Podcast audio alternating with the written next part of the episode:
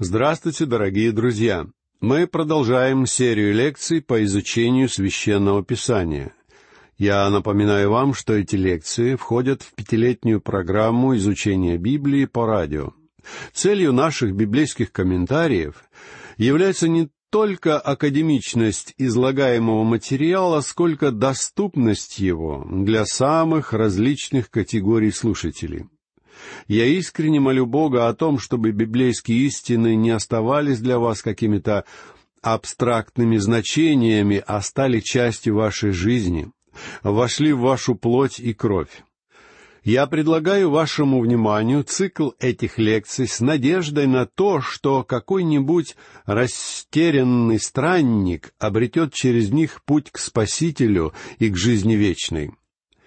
Сегодня мы с вами начинаем изучать одно из новозаветных посланий — послание Иакова.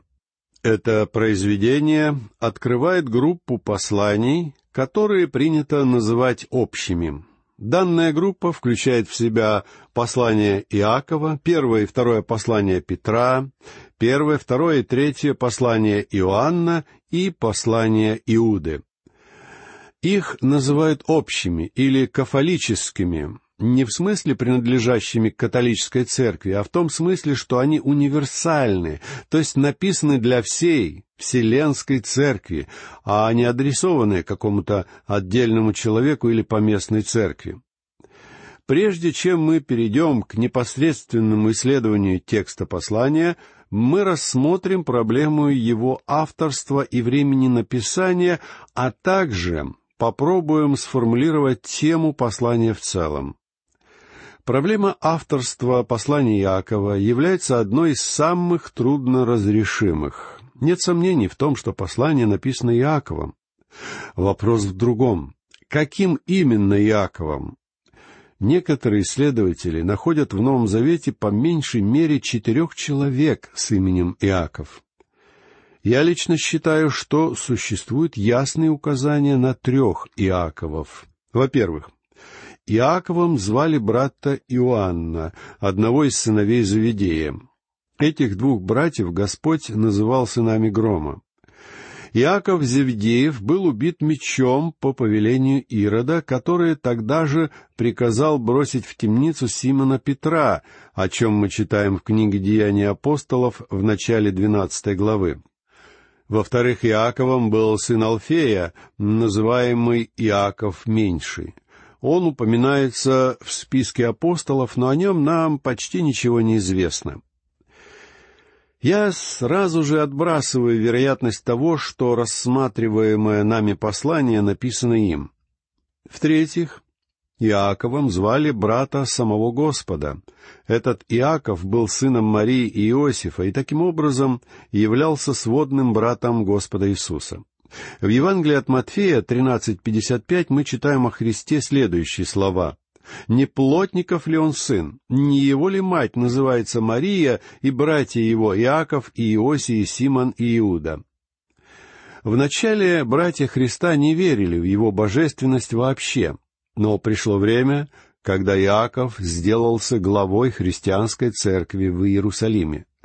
Из пятнадцатой главы книги «Деяния апостолов» создается впечатление, что именно Иаков председательствовал на Великом соборе в Иерусалиме, о котором там идет речь. По крайней мере, именно он подводил итоги сказанного на соборе и подвел собор к принятию окончательного решения, действуя под водительством Духа Святого.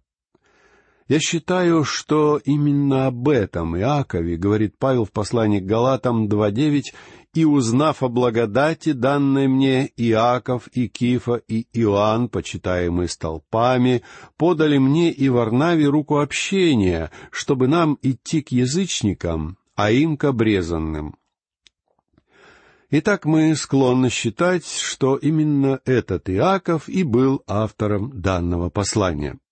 Следующий вопрос, на который нам предстоит ответить, касается времени написания данного послания. Это послание было написано примерно в 45-50 годах нашей эры.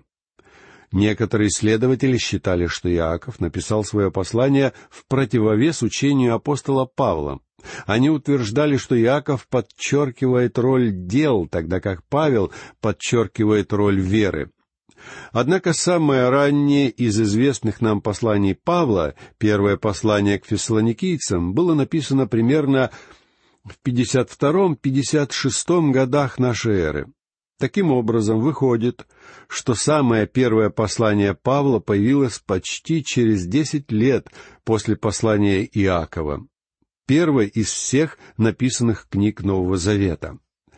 Тем не менее, многие, читающие Новый Завет, продолжают думать, что послание Иакова в чем-то противоречит посланиям Павла. Поэтому мы остановимся на этом несколько подробнее. Ясно, что главной темой послания Иакова была вера, а не дела, как в посланиях Павла. Различие между сказанным Иаковом и Павлом состоит в том, что Иаков подчеркивал результаты веры. Как Иаков, так и Павел много говорят о вере и делах. Они рассказывают нам не что иное, как два разных аспекта доктрины оправдания верой. Отметим, что оба эти аспекта описываются Павлом вместе. Во-первых, вера подразумевает то, что мы оправдываемся не делами. В послании к Титу в третьей главе Павел записал «Он спас нас не по делам праведности, которые бы мы сотворили, а по своей милости». Титу 3.5.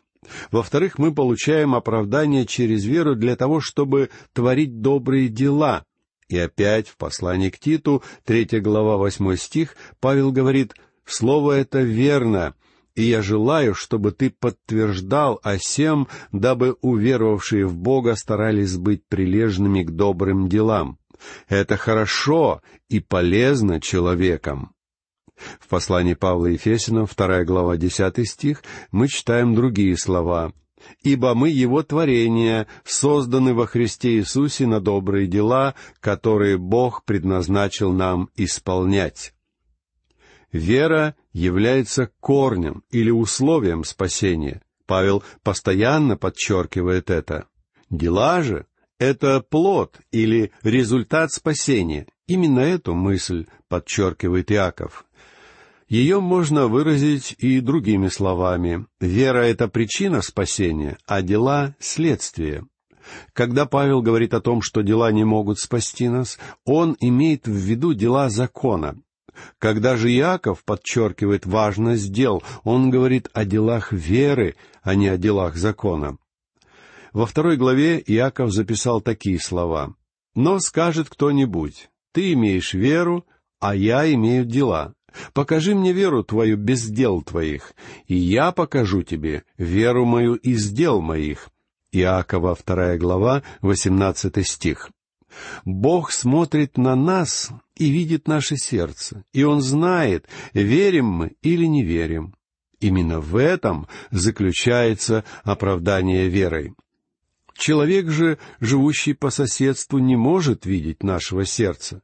Он может судить о нас только по делам, по плодам нашей веры. Теперь же мы попытаемся сформулировать для себя основную тему послания Иакова. Вот два отрывка, которые я считаю ключевыми для понимания данного послания. Давайте прочтем по одному стиху из первой и второй глав.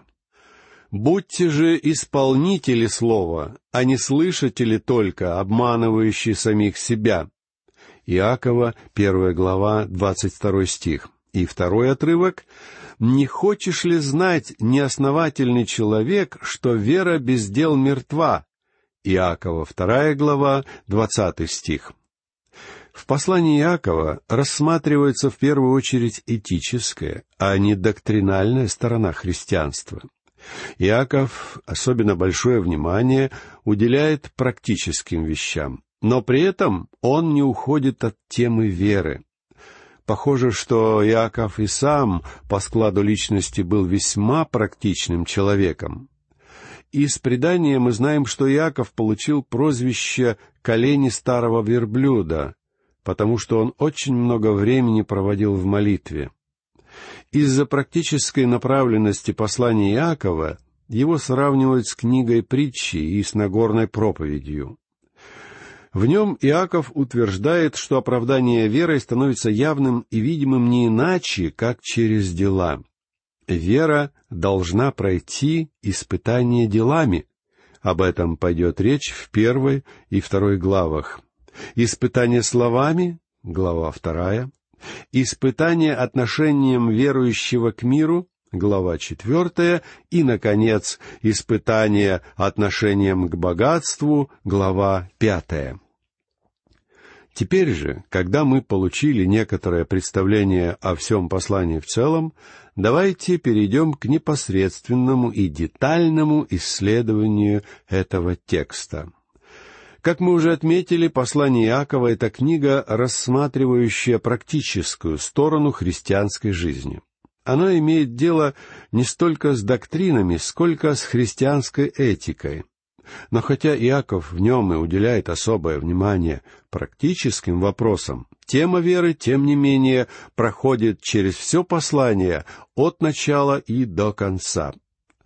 Особенно много в своем послании Иаков пишет о делах, которые являются результатом веры.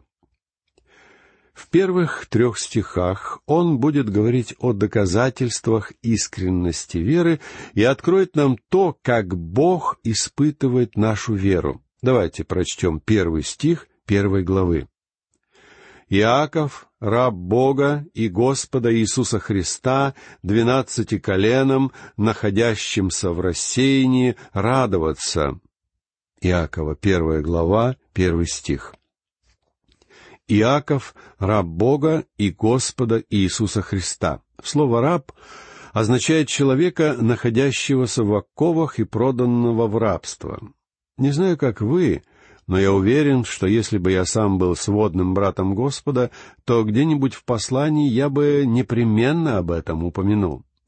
Я бы написал об этом факте очень богобоязненно и смиренно, но не обошел бы его молчанием.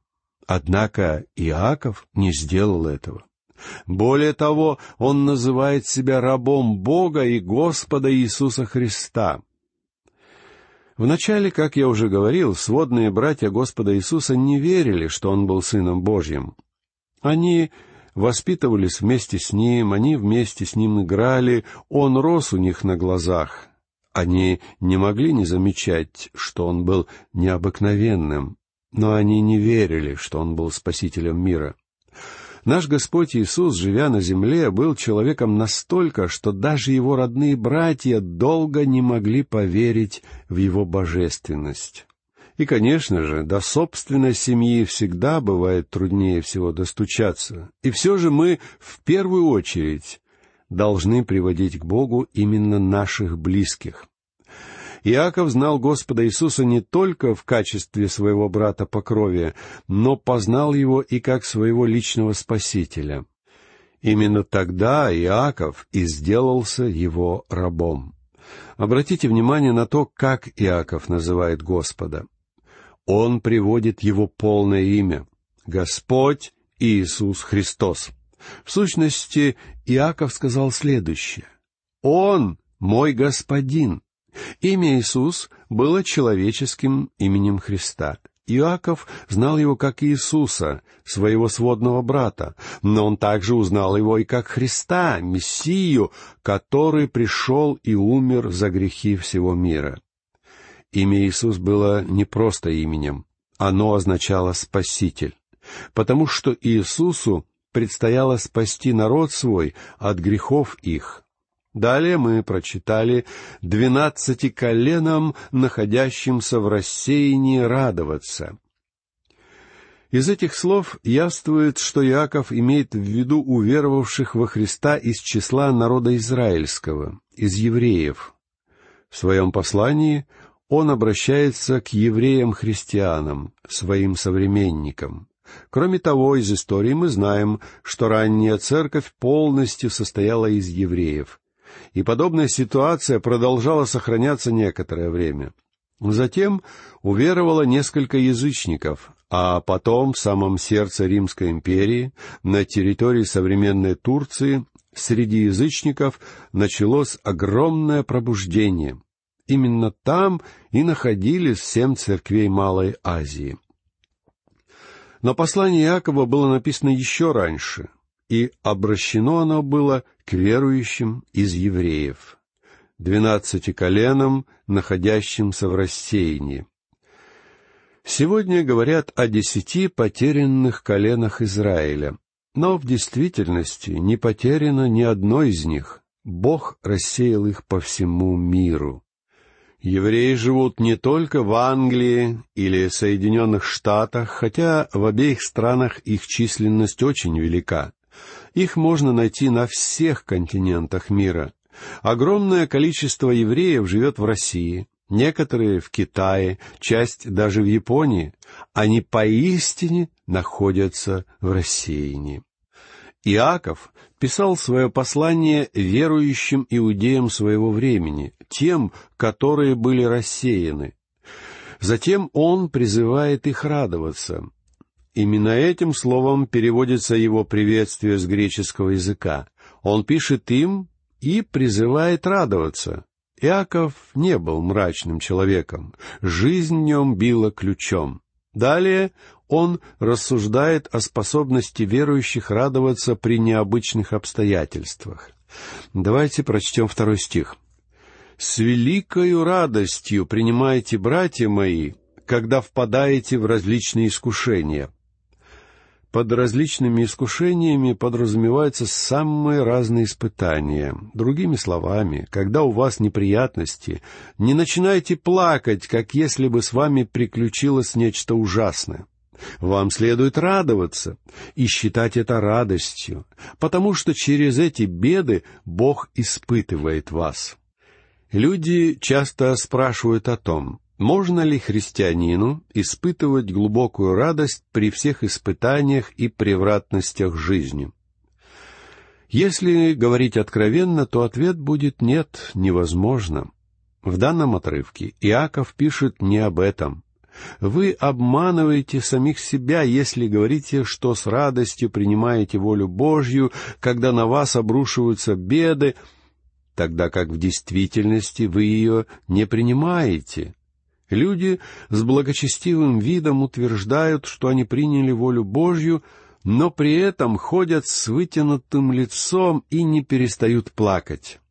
Друг мой, я должен тебе сказать, что ты не примиришься с волей Божьей до тех пор, пока не начнешь искренне радоваться.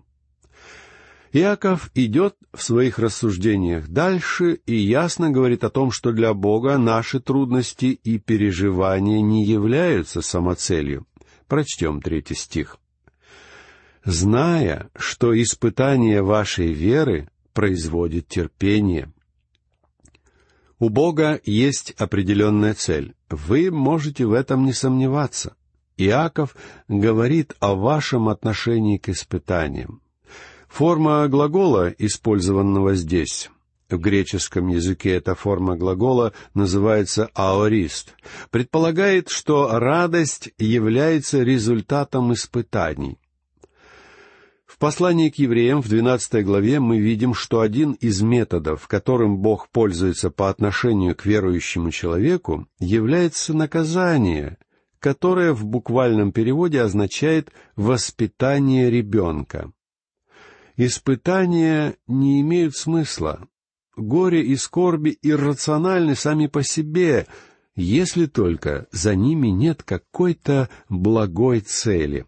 Бог говорит, что у всех наших скорбей есть причина, и что это хорошая причина. В восьмой главе, в двадцать восьмом стихе послания к римлянам, Павел записал об этом следующие слова. Притом знаем, что любящим Бога, призванным по Его изволению, все содействует ко благу. Когда на нас наваливаются испытания, и мы оказываемся в горниле несчастья, скорбей и страданий, то отношение верующего человека к этому должно быть следующим. Все это допустил Бог для определенной высокой цели, которую только Он знает и имеет в виду. Когда нас постигают беды, мы можем быть уверены в том, что Бог совершает нечто важное в нашей жизни. При этом я спешу добавить, что это вовсе не означает, что мы будем знать, в чем состоит цель Бога. Речь идет об испытании веры. Мы ходим верою, а не видением. Некто еще в средние века сказал такие слова. «Бог не делает ничего, а также не повелевает ничему случиться, помимо того, что сделали бы мы сами, если бы видели все вещи и события так же хорошо, как видит Он». Каковы же цели, которые преследует Бог, испытывая нашу веру? В этом послании Иаков говорит, что испытание служит доказательством искренности веры. Позвольте проиллюстрировать это на примере из жизни.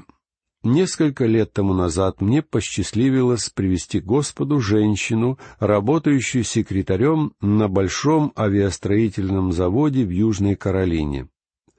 Несколько раз она просила меня выступить с речью в группе по изучению Библии на своем заводе. Находясь там, я кое-что узнал из области авиастроения. Строительство самолетов начинается с составления чертежа. Затем на основании чертежей конструируются модели самолета. Они проходят испытания, после чего авиаконструкторы приступают к строительству самого самолета. Примерно через два года первый самолет новой модели поднимается со взлетной полосы. Но по-прежнему звучит вопрос, будет ли он летать, выдержит ли он испытание. Поэтому летчик-испытатель должен тщательно протестировать самолет в воздухе.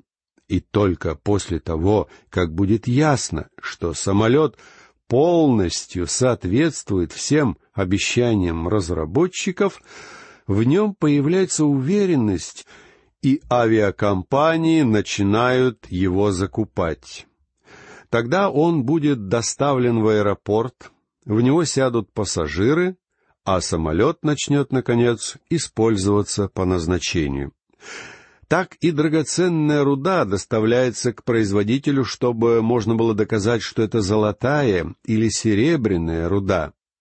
Он разожжет под ней огонь, обольет ее кислотой и только тогда скажет, какова ее ценность. Подобным образом и Бог допускает испытания нашей веры, чтобы доказать ее искренность.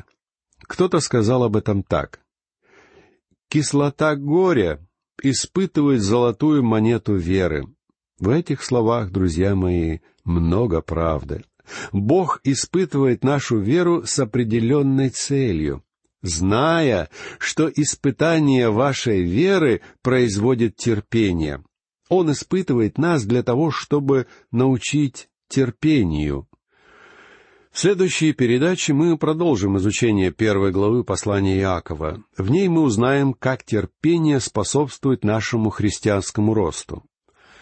Иаков подробнее раскроет перед нами сам процесс формирования в нас терпения через страдания и испытания. И как бы тяжело и трудно нам ни было, результат, которого добивается в нас Бог, стоит всех испытанных нами скорбей.